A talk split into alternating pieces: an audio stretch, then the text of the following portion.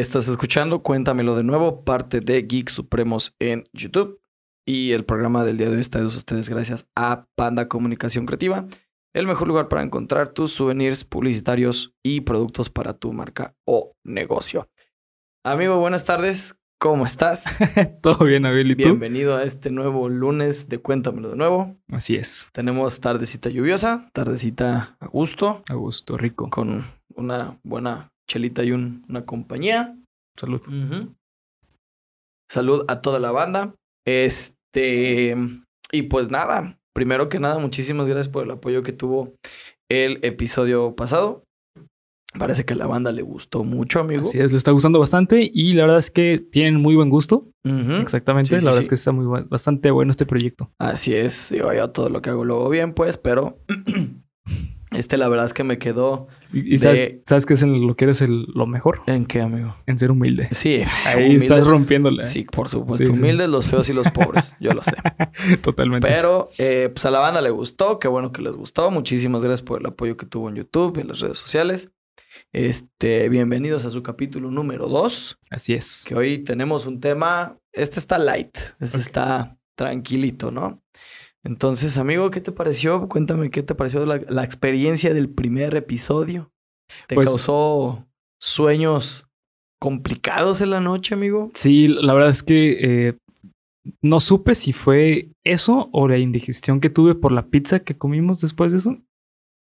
Tremenda pizza nos tragamos ese día. Ajá, como que- probablemente la hagamos hoy también. Sí, entonces yo creo que recomendación, si quieren tener sueños pesados, Traguen escuchen como cerdos un día antes. y escuchen Mientras escuchan el podcast. exactamente. Entonces así van a tener los sueños más raros.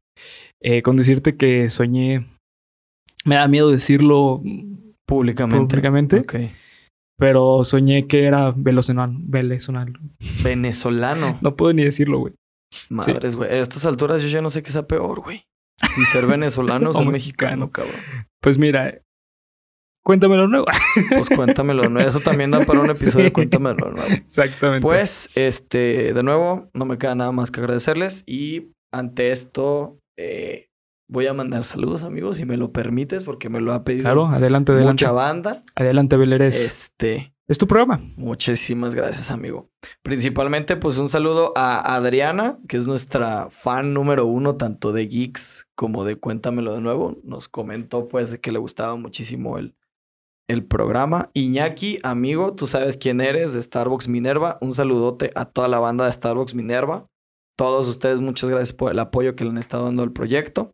A Mark, nuestro único y probablemente la única persona que vea el programa desde Suecia, amigo. Suiza, amigo. Suiza, siempre digo Suecia. Suiza, Suiza. Así Suiza. es, Mark. Un saludote, un Mark. abrazo hasta Suiza. Muchísimas gracias. También le gustó un chingo el, el, Sí. pro- el programa.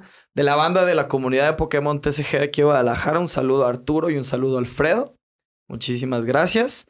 Y Yo también eh, puedo mandar saludos. adelante, amigos, nuestra sección. Ah, muchas gracias, gracias.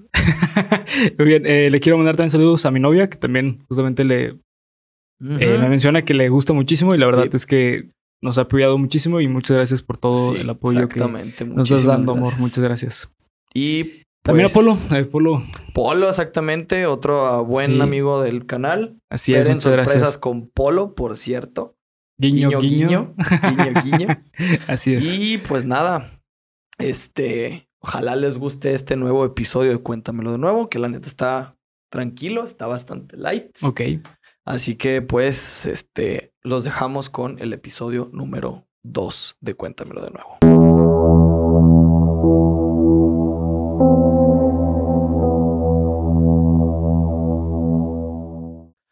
Bienvenido a Cuéntamelo de nuevo, el podcast en donde yo, Abel Cuevas, te llevaré semana a semana junto con Bernardo Herrera a través de leyendas, creepypastas, cuentos e historias tan sorprendentes que te harán decir Cuéntamelo de nuevo.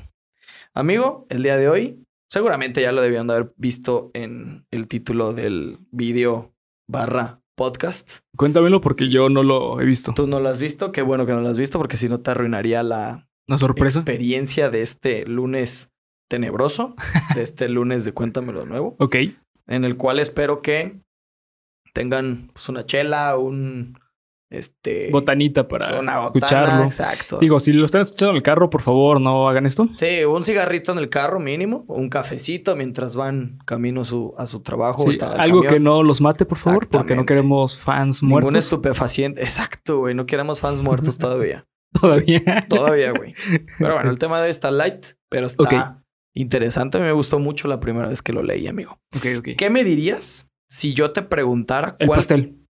¿Eh? El pastel.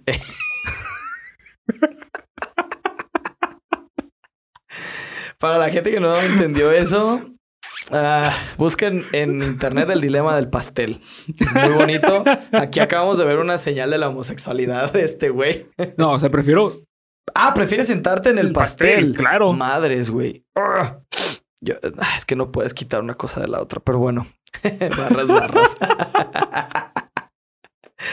A ver, retomando. ¿Qué me dirías si Sí. te pregunto cuál crees que sea el objeto, objeto, eh, o cosa Sí. más letal del mundo en su historia? ¿Qué, qué me dirías si yo te preguntara eso? Pues mira, eh, yo creo que podría ser varias cosas. Entre ellas puede ser los lentes de Jacobo. eh, Jacobo Zabludowski. Ajá, puede ser uno de ellos. ¿Cuántas cosas no habrán visto esos lentes? Sí. Eh, también puede ser, no sé, mm, los calzones que no he lavado en varios días. Probablemente sea la cosa más Letal. letal. sí, Sí, seguramente, amigo, respondiendo un poco a la pregunta ambigua del día, del tema que nos compete el día de hoy, claro. ¿me dirías un arma? Podría ser, claro, sí, El obviamente. veneno de algún animal salvaje, Claro, que dato estúpido, el animal salvaje más venenoso del mundo es una ranita. ¿cuál? Una ranita. No, señor, la avispa de mar. Ok. Es una es un tipo de medusa Ah, ok. que si te roza, ni siquiera te tienen que picar por completo, güey. Si te roza, Te sopla así. Sí, güey, haz de cuenta así. Ella va en su pinche mundo acuático y ni te pela, güey. Pero si Sí. te roza en 10 minutos estás muerto. Ok, ok, ok. Dato curioso. Otro, otra manera, otra razón por la cual no meterse al mar. Para cuál no ir a Australia, porque. Ah, ok, Australia, Australia, sí, güey. Si algo no intenta matarte, ya estás de gane. Pero sí, bueno. de hecho me equivoqué. Vayan al mar, por favor. Exacto. Y con una chelita. Seguramente me dirás un arma, el veneno de algún animal salvaje, Claro. algún vehículo de guerra, Podría ser. incluso tal vez una de las bombas que impactaron Hiroshima y Nagasaki, Muy, muy probable, sí. o incluso tal vez alguna enfermedad o virus. El coronavirus. Mató, todavía Sí. ha matado más gente la peste bubónica Claro, claro. o la peste española que el coronavirus, Sí. pero pues ahí vamos, ahí vamos para allá, ¿no? Sin embargo, Ok. lo que hoy les voy a presentar, amigo, y lo que hoy te voy a contar, Sí. es para muchos investigadores y expertos la materia, porque debo admitir que no soy un experto, tuve que hacer investigación y que incluso me costó bastante trabajo. Es el objeto más letal de la historia, güey. O sea, es muy poco probable que volvamos a ver o que se vuelva a crear algo así. Ok. Jamás en la vida. Ok. Fue creado por la mano del hombre de forma involuntaria. Qué raro. Muchas cosas han sido creadas por la mano del hombre, pero esta fue creada de forma Involuntariamente. involuntaria. Ok. Y al día de hoy no hay forma de contener su letalidad, güey. No hay manera humana Ah, ok. de Ya. contener su Ok, letalidad. ya creo que ya sé a dónde va. El objeto, para responder más concretamente esta pregunta y que es el tema del día de hoy, se llama la pata de elefante o pie del elefante. Oye, pero yo tengo una, plan- una... Una planta pata de llamada así. elefante, eso Ajá. es una planta. Ah, ok. Y, y creo que también es venenosa, ¿eh? Las, ¿En serio? Las, ¿Cómo se llama? Y carísimas. Y carísimas de madre. Si Sí, ustedes ven una en la calle, róbensela. sí, y sí, críenla y... Y cuídenla un chico porque son súper bonitas, pero creo que las hojas son... ¿A poco? tienen con- sí, tienen un tipo de toxina, güey. Por eso los animales no... No, no la ah, consumen. Pero bueno, la pata de elefante o pie del elefante, los lugareños de donde vamos a hablar de esta historia lo conocen como la medusa por la forma que tiene. es el producto de lo que al día de hoy sabemos que es más bien el producto, perdón, de lo que al día de hoy conocemos como el desastre más grande de la historia, el desastre nuclear más grande de la historia que fue el de Chernobyl. Exacto. Es un objeto cuya tasa de mortalidad es del 100%. Ok. No falla. No diferencia, no diferencia especie ni aparato electrónico. Incluso es letal. Esta letal masa de desechos radioactivos es capaz de acabar con cualquier objeto electrónico o aparato similar. Y según los expertos, seguirá matando por por lo menos otros varios de cientos de años más. Esta noche te contaré la historia detrás de la pata del elefante y espero que les haga decir. Cuéntamelo, de nuevo. Antes de comenzar eh, con la historia del objeto, más bien la historia detrás del objeto más letal. de la- Acércate al micro, por sí, favor, perdóname, amigo. la vida es que pues, ya sabes. Sí. Eh, tenemos que explicar lo que fue el accidente de, de Chernobyl. De Chernobyl, del claro. accidente de la planta nuclear de Chernobyl. Sí, que, claro. amigo, curiosamente, dato aquí cultural, del accidente no fue en Chernobyl, güey. Ok. Fue en la ciudad de Pripyat. Es como decirte Jalisco, o sea, Chernobyl es como decirte Jalisco, y donde ocurrió el accidente nuclear fue en Tonalá, güey, por decirte de alguna forma. Ok. Lo que pasa es que estamos hablando de la ex Unión Soviética. Sí. ¿ok? Ah, ok, por eso se toma. Por ya, eso se toma como referencia Chernobyl, Claro. lo que hoy en día es Pripyat. El accidente nuclear sucedió el día 26 de abril de 1986, 34 años. Mira, a ver, eh, para mí los números es igual de tenebroso que este programa. Así Exacto. que Entonces no nos no- no te- metemos en pedos. Pero Sí. bueno, más de 30 años de esto. Y ocurrió en el reactor número 4 de la planta nuclear Vladimir Ilich Lenin. Ya con el puro pinche nombre ok. sabemos que algo... Fíjate qué curioso porque el número 4 en la cultura japonesa Ujú. significa muerte. Anda, cabrón. Ajá. Eso no lo sabía. Sí, de hecho, en, en Japón, digo, no estoy seguro que todo, en todo Japón, pero sí es algo Está bastante ligado, común. ¿no? Ajá, exactamente. Ujú. Eh, es común que no existan departamentos con el número 4. Eh, sí, o, o edificios que tengan. Sí, tienes razón, Ujú. algo así había leído. Bueno, pues, buena referencia, porque el desastre nuclear eh, fue o sucedió precisamente en el reactor 4 de la central, nuclear Vladimir Ilich Lenin, ubicada lo que hoy en día es el norte de Ucrania, que en el- aquel momento pertenecía pues a la ex Unión de Repúblicas Socialistas Soviéticas. Las causas y sobre todo el cómo fue que ocurrió el accidente desde hace ya más de 30 años, pues han sido objeto de debate y de controversia, ¿no?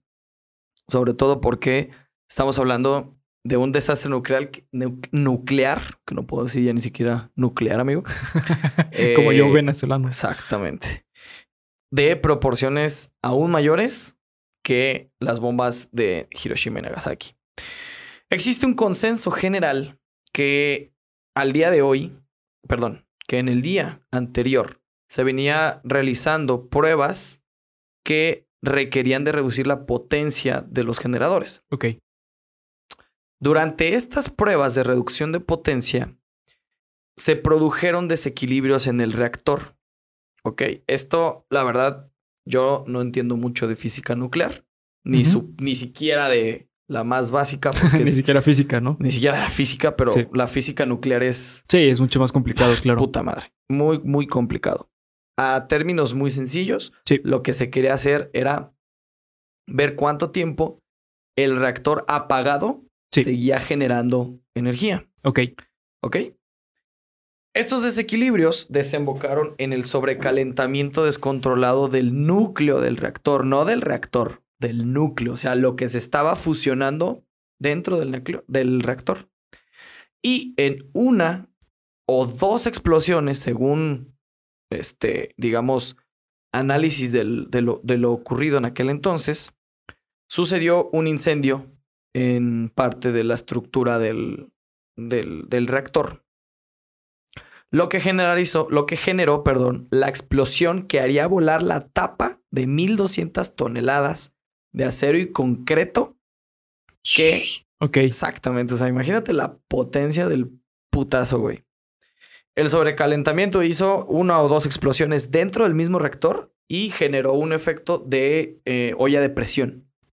Entonces, pum, voló la pinche tapa esta del reactor. 1200 toneladas de acero y concreto voladas como si fueran un globo, cabrón. Sí. Y esto lo que ocasionó fue que se expulsara una gran masa y nube de materiales radioactivos a la atmósfera Ok. Formando una nube radioactiva que se extendió por toda Europa, Asia del Norte y, e incluso llegando a partes de América del Norte y Groenlandia. Imagínate, Es La- demasiado, sí. sí, no, no, no, la cantidad La cantidad de dióxido de uranio, carburo de boro, óxido de europio, herbio, junto con las aleaciones derretidas de circonio y grafito, fueron expulsadas de manera abrupta a la atmósfera y se estimó que la explosión fue 500 veces más grande que la explosión de la bomba que impactó en Hiroshima en 1945. 500 veces. 500 veces. Ok. Estamos hablando de que la bomba de Hiroshima, si mal no tengo memoria, fueron 14 kilotones, una cosa así, entre 10 y 15. Pues multiplíquelo por 500 veces. Causó la muerte de 31 personas de manera instantánea, unas cientos más de personas muertas un par de semanas después, y llevó al gobierno de la Unión Soviética a evacuar 116 mil personas del área afectada, provocando lo que hasta el día de hoy conocemos como la única alarma internacional de radioactividad en al menos 13 países de Europa, 6 países de Asia y por lo menos se detectó en dos países de África. Así de cabrón estuvo este pedo. No estamos hablando de una bomba que destruyó una ciudad. Estamos hablando de un accidente de un reactor, Ajá, claro. que de hecho el segundo accidente nuclear más peligroso que hubo en la, en la humanidad o en la historia fue el de Japón de 2011. Ajá. De ahí no recuerdo exactamente el, el, el lugar. Sí, yo tampoco. ¿Osaka? Creo que sí, Osaka. No lo recuerdo. Fue después del tsunami, de lo del terremoto. Sí. Se agrietó. Ahí ni siquiera explotó. Sí, creo que fue Se Osaka. agrietó el. ¿Cómo se llama? Sí, el reactor. El, reactor y liberó cantidades de desecho radioactivo Sí. al mar. Y también liberó gases a la atmósfera. Pero esto, hagan de cuenta que explotaron tres bombas de Hiroshima en el reactor. Lo que ocasionó que fuera peor o que fuera de mayor magnitud fueron estos incendios y explosiones que hicieron el efecto de, de olla De- de ajá, presión en claro. el reactor. De hecho, eh, justamente la olla de, de presión eh, es bastante peligrosa. Eh, hay muchos casos de personas que mueren literalmente por la olla de presión. Sí, sí, sí. Te explota en la cara y te vuela la Sí, cara. no, no, literal. no. O sea, sale a una velocidad Sí. y una fuerza muy, muy, Sí, sí, muy claro. fuerte. Y aparte estás hablando de una tapa de metal, ¿no? Imagínate, eso es una tapa de metal que pesará, ¿qué te gusta? ¿Un kilo, dos? Aquí estamos hablando de que la tapa del reactor que protegía al reactor, güey, Era de. Era de 1200 toneladas, cabrón, de acero y concreto, no más, güey. no más. Ahí te No encargo. mames. Esto es a grandes rasgos lo que ocurrió Claro. el 26 de abril de 1986 y lo que al día de hoy se conoce como eh, el desastre nuclear más pasado de pistola de toda la historia. Entonces, Sí. ya poniendo esto en preámbulo, ¿qué es la pata de elefante, güey? ¿Y cómo llegó a estar, pues, donde actualmente está? Y sobre todo, ¿qué la vuelve tan letal, güey? Ok. La pata de elefante, o simplemente pie de elefante, Ajá. es una masa extremadamente radioactiva, compuesta de corium. Aquí te estás preguntando qué, ¿Qué es corium? es el corium. Claro. el corium es lo que se conoce hoy en día como una especie de lava radioactiva derivada de la reacción nuclear de varios compuestos. ¿Ok? Es básicamente cuando eh, se está fusionando el, el componente radioactivo. Sí. Cualquier materia que ingrese o que esté en contacto, Que que, se logre derrita. derretirse y forma esa lava literal. No puedo decir líquido porque la lava es magma. Es magma. es otro tipo Sí. de estado de la materia. Sí. Entonces, el corium es básicamente la explosión, generó calor intenso y derritió todos los componentes en una sola masa. Ok. Eso es lo que conocemos como la pata de elefante, es una masa de corium. Y fue descubierta Sí. en diciembre del mismo año que ocurrió la tragedia. O sea, abril 9, 8, 8 meses después. Sí. ¿Ok? En junio de 1998, las capas externas de la masa comenzaron a convertirse en polvo. Esto es un efecto que puedes ver cuando fundes hierro Sí. y lo dejas enfriar. Si tú lo golpeas, van a salir pues virutas de acero, ¿no? Esto lo puedes ver cuando funden hierro y lo están golpeando para darle forma. Ah, claro, sí. Caen pedazos de, De materia. Ajá, exactamente. exactamente. Lo mismo le está ocurriendo a esta cosa. Ok. comenzó a agrietarse, se convirtió, estas cosas convirtieron con, perdón, comenzaron a convertirse en polvo y la masa comenzó a partirse. Ok. Esta masa de corium ha penetrado por lo menos dos metros de hormigón a partir de su descubrimiento, es decir, en 30 años ha avanzado lentísimo porque además es una masa muy densa de material. Ok. Entonces, bueno, simplemente como para entenderlo, es sigue siendo magma, o sea, sigue siendo. No, porque ahí está, ahí está el, el detalle curioso. Pero sigue emitiendo ca- calor. Ah, no, bueno, por la ya radiación. empezó a enfriarse. Ah, ya empezó. Exactamente. Eso es lo que la vuelve peligrosa. ¿Que se enfríe? Que se está enfriando. ¿Por qué? Hay muchísimas reacciones nucleares existentes en el mundo. Claro. Muchísimas. Pero, debido a los componentes que se estaban utilizando en ese entonces para el reactor nuclear, estos cuando se enfriaban, que era lo que trataban de ver cuánto tiempo seguía generando energía, cuando se enfriaban, estos irradiaban más radioactividad. Ok. Entonces, no nada más es que siga siendo magma. ¿Por qué? Porque en el 2016 se, se supo que ya dejó de moverse. Ok. Ya se está enfriando. El Sí. problema es que se está enfriando y se está agrietando. Ah, ok. ¿Ok? Es una masa muy densa por la cantidad tan grande de desechos que tiene y por los materiales de los que está hecho. Aparte, entre la fundición del hormigón, el concreto, metal, etcétera, tiene muchísimo más este, componentes Sí, que la vuelven todavía más peligrosa. claro. Dicha masa aún está irradiando calor y esta está llevando una desintegración natural en su curso. Es decir, se va a consumir sola, güey. claro. Por la cantidad, imagínate la cantidad, güey, de calor, de energía. ¿Qué tiene? Sí. Exactamente. Se creía que pudiese inclusive penetrar el hormigón y el concreto de la base en donde se, sume- se cimentó la, el reactor. Y fíjate nada más esto, que creo que es lo que lo vuelve como también un poco más creepy, no sé cómo decirlo. Eh, el hecho de que se cree que pueda penetrar la capa de hormigón y de concreto puede llegar a alcanzar las aguas subterráneas por las que se construyó Claro, la sí. planta en aquel entonces. Ok. Y esto puede causar un catástrofe radioactivo Mundial. peor. sí.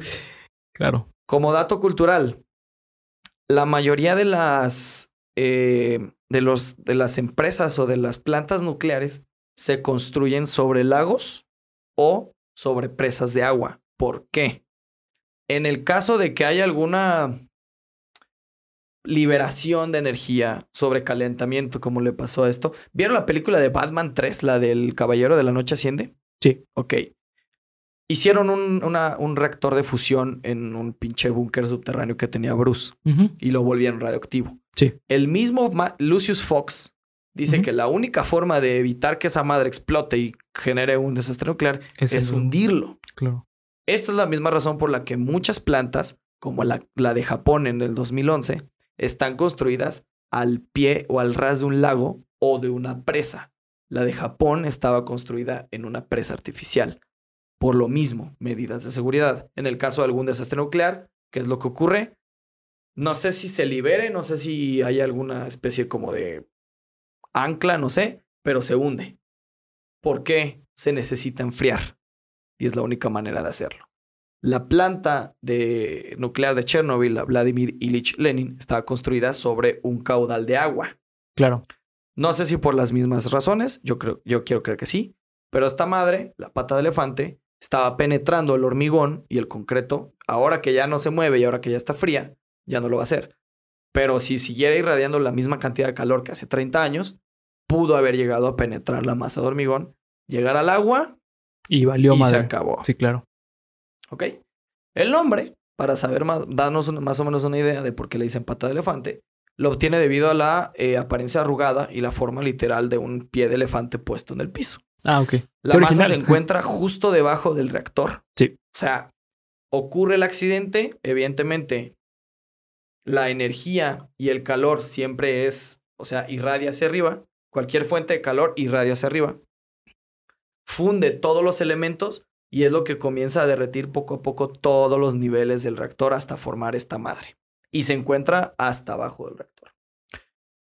Aquí voy a hacer una pequeña pausa y voy a tener que explicar o dar la explicación de lo que es, porque ya lo dije durante casi todo el podcast, la radioactividad o radiación y por qué es tan letal para los humanos.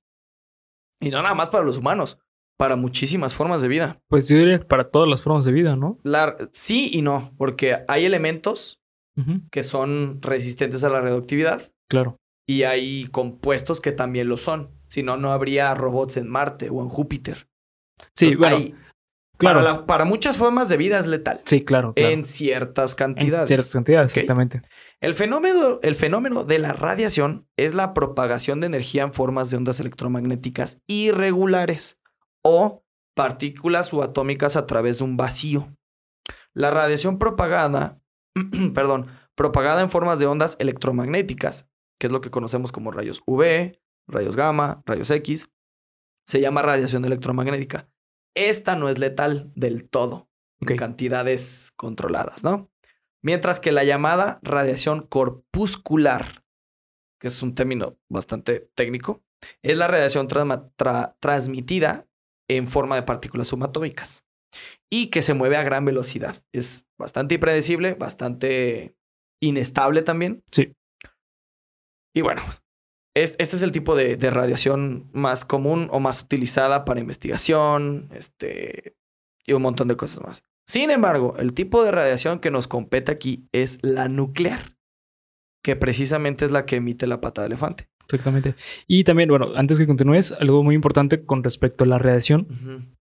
Todo, eh, al menos todo lo que sea una onda, es radioactivo hasta, cierta fun- hasta cierto punto. Exacto. Aquí es donde entra la, cali- la La clasificación. del tipo de clasificación, radiación. exactamente. Por eso eh, hay personas que piensan que eh, suena chiste porque últimamente está haciendo mucha broma esto porque hay gente muy inculta en este sentido Sí, sí, que sí, cree que... Y no incultan mal pedo. no, no, que o sea, es que, no sepan, complicado, o sea, güey. que no sepan qué es la radioactividad. Piensan que eh, los rayos, este, X. los X son radioactivos. Sí, Eh, sí, sí. Me refiero a la luz, eh, Ultravioleta. no, la roja, infrarroja. Ah, Ok. La infrarroja piensan que es radioactiva mortal. Ah, no. No, no, lo es. no. Al menos al ser humano no le causa ningún problema la, el infrarrojo. Eh, esto se puede entender súper fácil eh, entendiendo los niveles de la luz. Ajá. La Sí, luz no. es radioactiva. Toda luz es radioactiva. Hay luz que nos afecta y hay luz que no nos afecta. Exacto. La lo del isotípica- espectro de luces que nuestros ojos solo ven hasta los X, los rayos, ¿no? No, los rayos X no lo ven. Sí, bueno, es un espectro de luz, Sí, más o menos. el, el color, los colores del arco iris es lo que vemos. Exacto. Eh, la luz eh, infrarroja está debajo de la luz que vemos. de lo que nosotros podemos ver. Por eso no vemos la- el rayo de luz. Lo mismo los ultravioletas. Los ultravioletas tampoco. Y eso no nos hace nada de daño. Así que sí te pueden tomar la temperatura, tía, tía Lupita. Exacto. El infrarrojo no Sí, pasa absolutamente nada. Incluso ni siquiera los rayos UV en cantidades controladas. Sí es perjudicial recibir rayos UV de forma directa, Claro. pero no son mortales. Tampoco las ondas de sonido. O sea, Tampoco. son Ujú. radioactivas. Exactamente. Ni los microondas. Esa es como la explicación a grandes rasgos de lo Sí. que es la radiación Precaria. nuclear. Exacto. Para tener una idea de los niveles de radiación, ok, les voy a dar un pequeño ejemplo. La cantidad de radiación en el ambiente, o bueno, la, la, la unidad para medir la radiación en, la- en el ambiente se llaman roentgenios. Ok. O, creo que en otro idioma, ROENS, que creo que es más bien como la, ¿cómo se llama? La abreviación del- de la palabra, del término. Sí. Que es la unidad para medir y controlar, controlar radiación y partículas radioactivas en el ambiente. Claro. 15 de estas unidades es un nivel absolutamente normal, que Sí. puede incluso generar tu, generar tu propio microondas. Exactamente. ¿Ok? Porque mucha gente cree que el microondas da cáncer, que la computadora da cáncer. No. Patrañas. Lo, lo que se ha encontrado con respecto al cáncer es no es por las ondas, sino por el calor que el produce. calor, exactamente. porque, bueno, el calor lo que produce es que las células se muevan. Entonces activan a las células y eh, Se pues, hace una el- sobreproducción de células. células y- y ahí viene el cáncer. Exacto. Pero bueno, 15 de estas unidades es completamente normal. Lo puede generar tu microondas, inclusive, inclusive tu computadora, tu celular. Tu celular. Pero es completamente normal. Similar incluso a la radiación que emiten los rayos UV del sol. Ok. Y llegan a alcanzar niveles este, más, más Sí, más grandes, fuertes. pero en cantidades que no son letales, como lo hemos dicho. Aparte, normalmente traemos ropa, la capa de ozono, la, la, la Los protectores etcétera, solares. etcétera. Exactamente. 50 unidades es el nivel máximo que alcanza una máquina de rayos X en un hospital o en alguna unidad de, de rayos X. 75 unidades ya comienzan a causarte daño. Siguen sin ser letales. simplemente sentirás mareos y vómitos, pero no son letales. 100 unidades causan pérdida de cabello y uñas, debilitamiento de queratina, se llama Sí. la del pelo. Y las uñas también. Las uñas y la- la- el pelo están hechos de queratina. Pero aún siguen sin ser letal. Ok. Así como laceraciones en la piel. 100 unidades de rongenio. 300, 400 y 500 unidades, que es lo que se alcanzan en laboratorios de fusión nuclear, de experimentación con materiales radioactivos, envenenarían tu cuerpo de forma tal que en las mejores condiciones te quedarían de 6 a 8 semanas de vida. Ok. O sea, estar expuesto a esas cantidades. Ok. ¿ok? Debido a los daños que sufrirías en el hígado, Sí. cerebro, páncreas, sangre y vías respiratorias. Mil unidades Ajá. que hasta ahorita solo se han alcanzado en cámaras especializadas de fusión nuclear Ok. y que de hecho, eh, insisto, no, no soy muy experto del tema, pero creo que, haz de cuenta, se alcanzan las unidades en un segundo Porque no se puede mantener tanta energía contenida durante tanto tiempo. Sí. Entonces alcanza esa unidad y luego se enfría o pasa algo que se apaga, por llamarlo de alguna forma. Pero mil de estas unidades destruiría tu sistema nervioso por completo. Así estés expuesto a 5 o 6 segundos. Oye, entonces a mi tía nerviosa le puedo aplicar eso. ¿Quieres matar a tu tía, desgraciado? No, pero que ya no tenga. Que ya no no sufra. ajá, que ya no sea nerviosa. Ujú. Pero escucha esto. La exposición a mil unidades de roengenios de 5 a 7 segundos te mataría en 10 minutos. ¿Ok? Ya dijimos 15, 50, 75, 100, 3, 400, 500, 1000 unidades. Ok. La pata de elefante, hoy en día después de 34 años, emite 10.000 unidades de roengenios. Ni más ni menos. Continuas. Continuas, ok. La, la digamos, eh, curiosidad de la radiación Sí. es que tú puedes estar... La radiación más letal es cuando tú te expones a niveles bajos durante mucho tiempo. Exactamente. La radiación a la que puedes sobrevivir es un nivel alto por poco tiempo. Exacto. Pero la pata de elefante combina los dos. La, exposición prolongada claro, por, con por, niveles altos. por la fuerza que tiene, ¿no? Me imagino Por que la tiene un que tiene mucha alcance su energía, ¿no? Ah, ahí te va. Ok. La capacidad mortífera de la pata de elefante es tal que cuando se descubrió en 1998, cobró la vida de todos los integrantes del equipo de investigación. Ocho personas murieron esa vez. Estos fueron mandados a la zona de Chernobyl para recolectar restos del material radioactivo y estudiar las posibles complicaciones ambientales de la zona, que esto de hecho se hace periódicamente. Sí. Chernobyl, como dato este, necesario, porque esta vez sí lo tenemos que entender, no va a ser habitable durante por lo menos otros dos, dos o cinco mil años más, por la cantidad de radiación. Hoy en día se sabe que hay lugares controlados donde van excursiones. Hubo una serie muy famosa de HBO al respecto, que obviamente nos puso todo dramati- dramatizado y todo pues, más, más cabrón de lo que realmente es. No, pero la zona como tal no es habitable. Sin embargo, sí ha procreado la vida silvestre. Sí. No por los bajos niveles de radiación, sino por la ausencia de humanos. Ah, la ausencia de la mano humana. Ok. Lobos, conejos, liebres, osos. De hecho, ya hay este, especies únicas de Chernobyl. ¿Como cuál? Eh, no sé los nombres, pero tú métete a internet, Creí que busca. me ibas a salir con una jalada, güey. Ah, no, no. a veces lo hago, a veces no. Hay veces que sí datos reales y otros que no.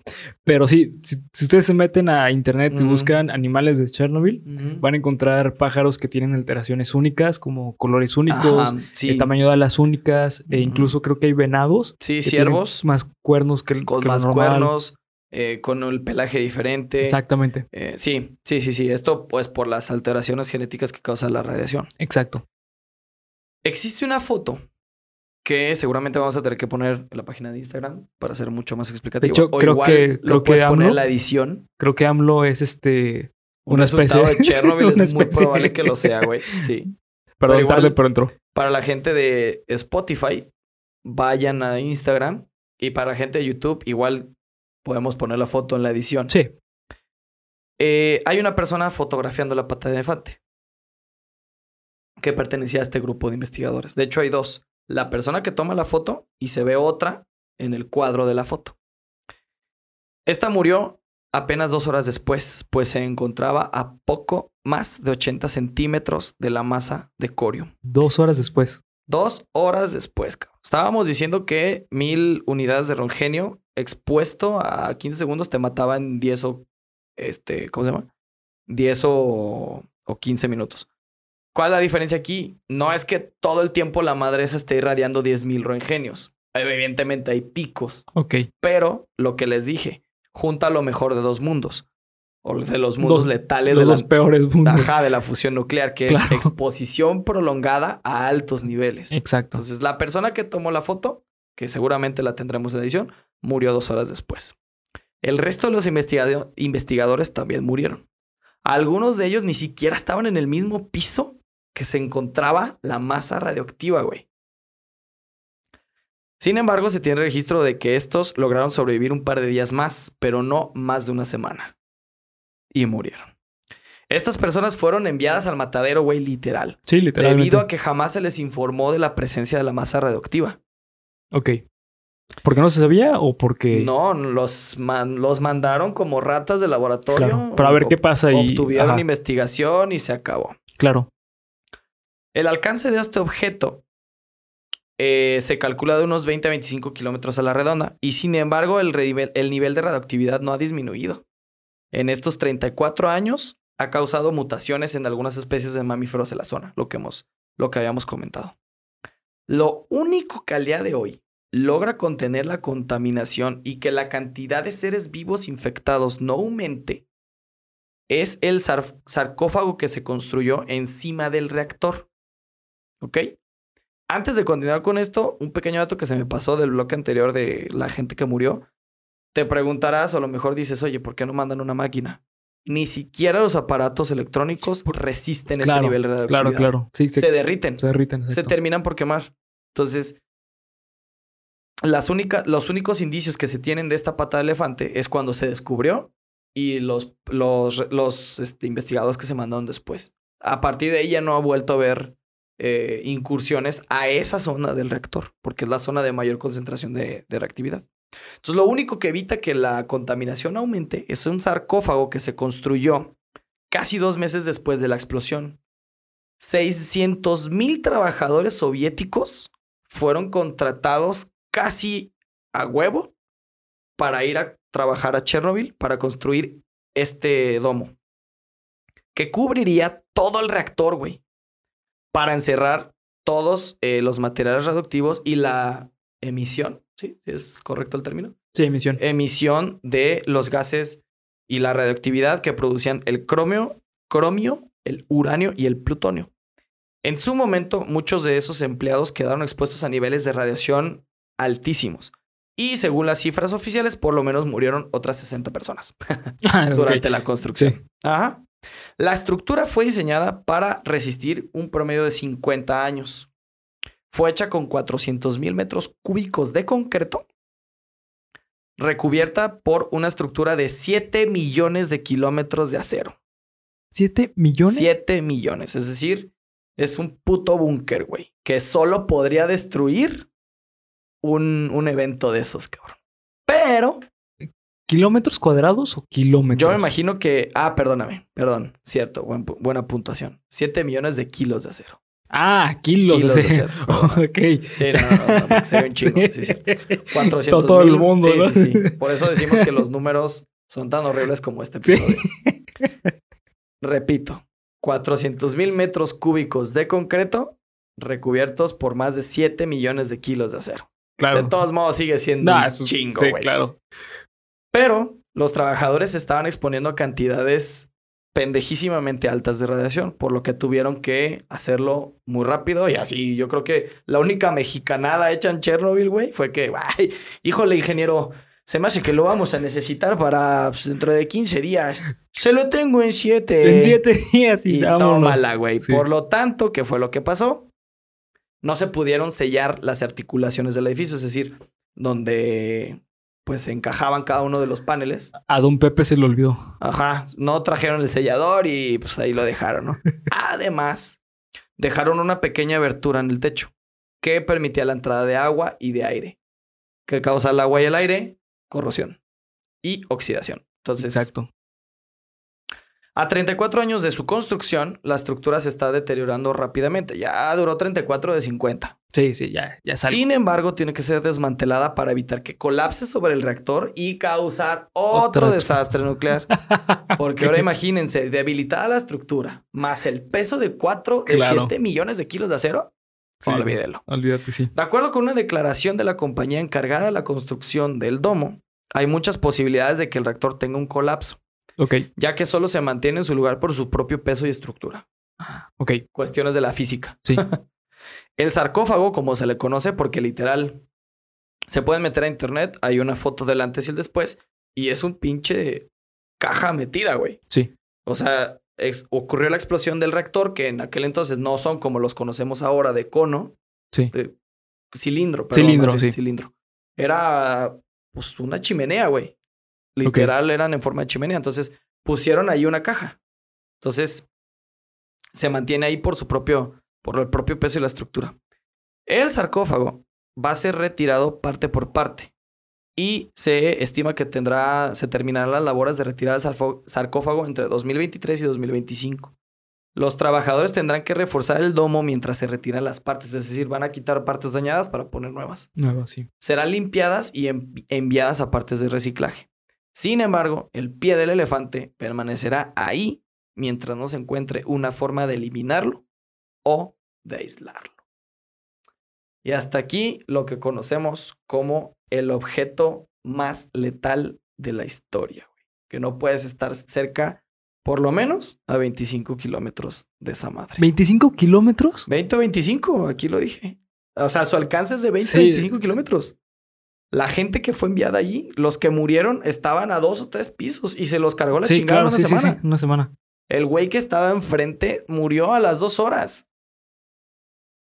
Esta madre, no, yo, por lo menos en mi ignorancia y en mi poca sabiduría de, de- de radioactividad, Claro.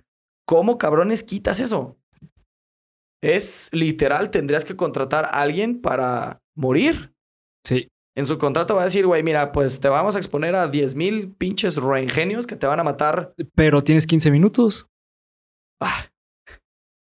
Es que no has visto la foto, güey. Ya que ves la foto entenderás por qué está tan complicado quitar, porque no... No, la- no, por eso. O sea, tienes solamente 15 minutos para hacerlo. Porque son. Te dan 15 minutos de vida. Sí, pero no creo que te dé suficiente como para no, quitarlo. Pues por eso. No, o sea, no, no. solo, solo son 15 minutos. No puedes hacer nada. Ah, Detonar la zona, no creo. No, pues sería lo mismo. Porque es lo que quieren evitar. Eh, hundirla a lo mejor en kilos y kilos y kilos cuadrados de arena, como se hace con la mayoría de elementos radioactivos. sí. Hoy en día no se tiene forma de aislarlo. El, el sarcófago ahí está, no solo para contener la radioactividad de la pata de elefante, sino de todo lo que está alrededor. Pero esa cosa, mientras siga ahí, inmóvil, quieta, enfriándose y agrietándose, va a seguir matando cualquier forma de vida que se le acerque, amigo. Pues mira, fíjate que cada vez se parece más a mis calzones que no he lavado. Qué asco, sí, la forma de vida que no se mueve, ¿no? Sí. Sí, sí, sí. Sí, les dije que este episodio iba a estar, iba a estar tranqui. El que sigue no tiene madre y se los advierto una vez. Pero bueno, si ustedes quieren algún día visitar Chernobyl, ya saben dónde no se tienen que parar, a cuántos kilómetros. Y Es más, no vayan. eh, no, va, No vayan, sí, ay, no ¿pa' qué, vayan. güey? no les vaya a salir un pinche. Mejor vayan a, a lugares que saben que son más fáciles de sobrevivir, como Tepito. Exa- Exactamente. Ahí por lo menos Sa- Sabes que te va a matar. Sí, güey. sí, Lo puedes ser- venir, No va a ser tan horrible como una cantidad ingente de Claro. radiación que Por supuesto. te va a terminar matando de manera lenta, güey. Pero así es, amigo. Así es. Objeto más peligroso de la historia. Fíjate que no sé qué es peor, la incertidumbre por no saber qué va a pasar con esto, o ya saber que de plano que te digan, oye, ¿sabes qué? De plano no se puede hacer nada, eh, dentro de 30 años eh, el agua en tantos kilómetros. Va- Pues es que, ¿qué se te ocurre hacer? No, por eso, exactamente, es lo que me refiero. O sea, no sé qué es peor. Ahorita están sujetos a que está esa madre ahí puesta. Claro. Pero esa madre, el reactor, el sarcófago ese no va a durar toda la vida. Exactamente. E incluso el nuevo que pusieran va a ser se va a tener que quitar en algún momento. Ok. Está cabrón pensar Sí. que esto, aparte de que es lo más letal de la vida, fue creado por, Por la mano del hombre de forma involuntaria, güey. Exacto. Entonces, ¿quién sabe qué hubiera pasado si la bomba de Hiroshima y Nagasaki hubiera creado algo similar? Exacto, sí. ¿Quién Sí, sabe? Pero son reacciones distintas. La bomba de Nagasaki, Nagasaki, perdón, y la de Hiroshima estaban diseñadas para explotar. Sí. Esto no estaba diseñado para Sí, no fue un accidente. Entonces. La verdad es que es el, claro. el tema del accidente. Esto es el producto de lo que pasó. Sí. Esto es lo que quedó. Este es, a- además de las muertes, además de la evacuación, además de la contaminación ambiental más grande que se haya tenido, porque es la única alarma ambiental mundial, güey. O sea, se aplicó en todo el pinche mundo. Sí. Porque la, la nube, la de Hiroshima y Nagasaki, em, las bombas nucleares forman un fenómeno llamado El hongo. ¿Ok? El hongo de la de Hiroshima y Nagasaki no era más grande que la Torre Eiffel. De hecho, era un hongo de mayor expansión que dimensión. O sea, era más. Ah, ok. Su onda expansiva fue más grande que lo que se levantó. Ok, ¿ok? Sí. Igual estoy diciendo alguna burrada. Corréjanme, estar en todo su derecho. Pero esta madre fue 500 veces más que eso. Llegó a la atmósfera, güey. A la atmósfera. O sea. Está muy cabrón. La verdad Sí. está muy cabrón. Si tienen oportunidad de, de checar, de darle una revisada, es muy interesante el tema. Sobre todo por las irregularidades. Lo, es el resultado de lo que puede hacer la pendejez humana, güey. Así. Así. Y de que todavía el ser humano, creo, desde mi punto de vista, amigo, no sé qué me puedas decir, todavía no estamos listos para las energías nucleares. No, Todavía no, sabemos controlarlas, no sabemos qué hacer ante esto. A lo mejor Exactamente. ya hay protocolos y lo que tú quieras, pero según mi punto de vista, Es jugarle mucho. Sí. Desde mi punto de vista también Sí. pienso igual. Sí, sí, sí. Es jugarle En- demasiado. entiendo que muchas de estas son energías que va a llegar un punto en el que van a ser infinitas y... bueno, Pero Claro. creo que todavía el ser humano no está listo para la energía nuclear. No, para nada. Pienso exactamente igual. Ah, pues bueno, este me preocupa bastante. Eh, o sea, no te voy a mentir, la verdad es que sí, Sí. eh, es un tema Delicado. delicado porque sí hay que tener cuen- en cuenta que esto puede afectar tanto a nosotros, porque bueno, o sea, tú y yo seguimos siendo jóvenes, seguimos Sí. teniendo 15 años. Exactamente. 16, porque yo soy un año más Sí. grande que este güey. Sí, sí. Entonces, neta. o sea, la, la verdad es que sí nos afecta para nuestro futuro Exacto. y si queremos tener hijos, pues nuestros hijos van a afectar. Sí, Sí, güey. es muy entre trillado. Pinche coronavirus, entre radiación, entre guerras, güey. No, Sí. no, no. ¿Y sabes Sí. qué es lo peor? ¿Qué? Insisto, creo que mexicanadas hay en todo el mundo, güey. Sí, claro. Pero el gobierno de Ucrania de hoy en día parece que pusieron el pinche domo ahí. Le dijo al resto del mundo, no se acerquen. ¿Y todos vamos para allá? Pero hasta ahí, o sea, Sí, claro. no hay un protocolo. Hay muchísimos protocolos de seguridad porque si tú ingresas a Chernobyl, hay eh, detectores de radiación que si tienes niveles muy altos no te permiten salir. pero- Sí, sí, sí, sí. Sí, existen, existen incursión, excursiones guiadas la- al área de Chernobyl, pero lo que es la zona del reactor de la planta nuclear es inaccesible por completo. A lo que me refiero es que el gobierno de Ucrania no es como que se preocupe mucho al respecto de lo que ya pasó. Los que hicieron el sarcófago no fue el gobierno de Ucrania, fue una compañía externa. Fue un tercero, fue un privado. Sí. Ah, ahí se ve el lavado de dinero, pero bueno. Bueno, no, ahí Sí. ya son temas que Sí, no nos compete porque no queremos pedos internacionales. Pero sí, a mí lo que más me causa mucha intriga porque digo, verga, güey, ¿cómo un accidente de esas magnitudes, aparte de la destrucción, dejó un hijito, güey? Un hijito ahí que te mata lento. Que te mata. Exacto. Exactamente. La neta es que sí está muy cabrón. Sí está muy interesante. Chéquenlo en YouTube. Chéquenlo en la parte de, de en donde ustedes quieran. Creo que hay un documental de Nat Geo, de National Geographic, que está bastante interesante. La serie de HBO, la neta es que no la he visto y no la veré. Porque no... Porque no tengo HBO. Aparte que no tengo HBO, pues está más dramatizada. Entonces, sí, claro. me- Sí, sí, sí. Pero sí está muy interesante. Y si quieren investigar sobre física nuclear, también es muy, muy interesante, amigo. Ok. Pues Así que, pues de mi parte es todo. No sé si quieres agregar alguna otra cosa. nada más. eh, simplemente quiero Puntualizar. puntualizar algo. Eh, si ya cometimos una estupidez humana, que justamente como menciona Abel, eh, que fue accidental, no vayan a Chernobyl. no repliquen esa estupidez humana. Es, real. No vayan. Hay, eh, bueno, he visto muchos blogs en, de internet YouTubers. de YouTubers que van a Chernobyl, cosas así. Señores, no le jueguen a la verdad. Sí, no, no, no, no. Sí, no. Pues bueno, amigo, hasta aquí el capítulo del día de hoy. Eh, acuérdense que esto se publica, es parte de Geek Supremos. Por lo tanto, eh, estará por ahí en alguna parte de la pantalla apareciendo en nuestras redes sociales. Arroba Geek Supremos en Instagram, arroba Geek Supremos en Twitter, Geek Supremos en YouTube. Y Facebook. Facebook también ya tenemos Facebook. Tenemos después de como un mes y medio de Dos anunciarlo y no tenerlo. Ajá. Amigo, ¿tus redes sociales? Eh, a mí me encuentran como bhr.ruy en Instagram y eh, también en Twitter me encuentran como bhr.ruy. A mí me encuentran como Alex Bazucas en Instagram y Alejandro Vázquez en Facebook. Twitter no tengo. Sí tengo, pero lo uso para otra cosa. y pues nada más, chicos. Hasta el próximo lunes de Cuéntamelo de nuevo. Paz y no vayan a Chernobyl. Bye.